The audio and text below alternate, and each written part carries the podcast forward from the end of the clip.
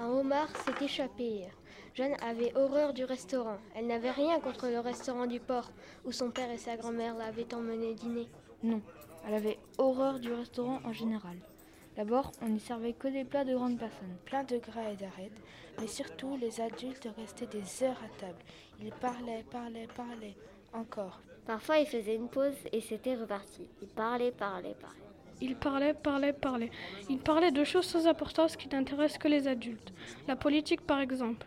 Le père de Jade était le maire de l'île et tout le monde avait un service à lui demander. Un panneau défense d'entrée, une clôture, une place au port. Chacun voulait quelque chose et rien n'était plus important que ce quelque chose. Le maire écoutait et faisait ce qu'il pouvait. L'été, les grandes personnes prenaient leur temps, si bien que lorsque Jeanne, son père et sa grand-mère descendaient dîner sur le petit port, les repas duraient des heures, parfois des semaines, exceptionnellement des siècles. Mais Jeanne savait depuis longtemps qu'à partir d'une certaine heure, les grandes personnes ne font plus attention aux enfants qui deviennent transparents comme des fantômes.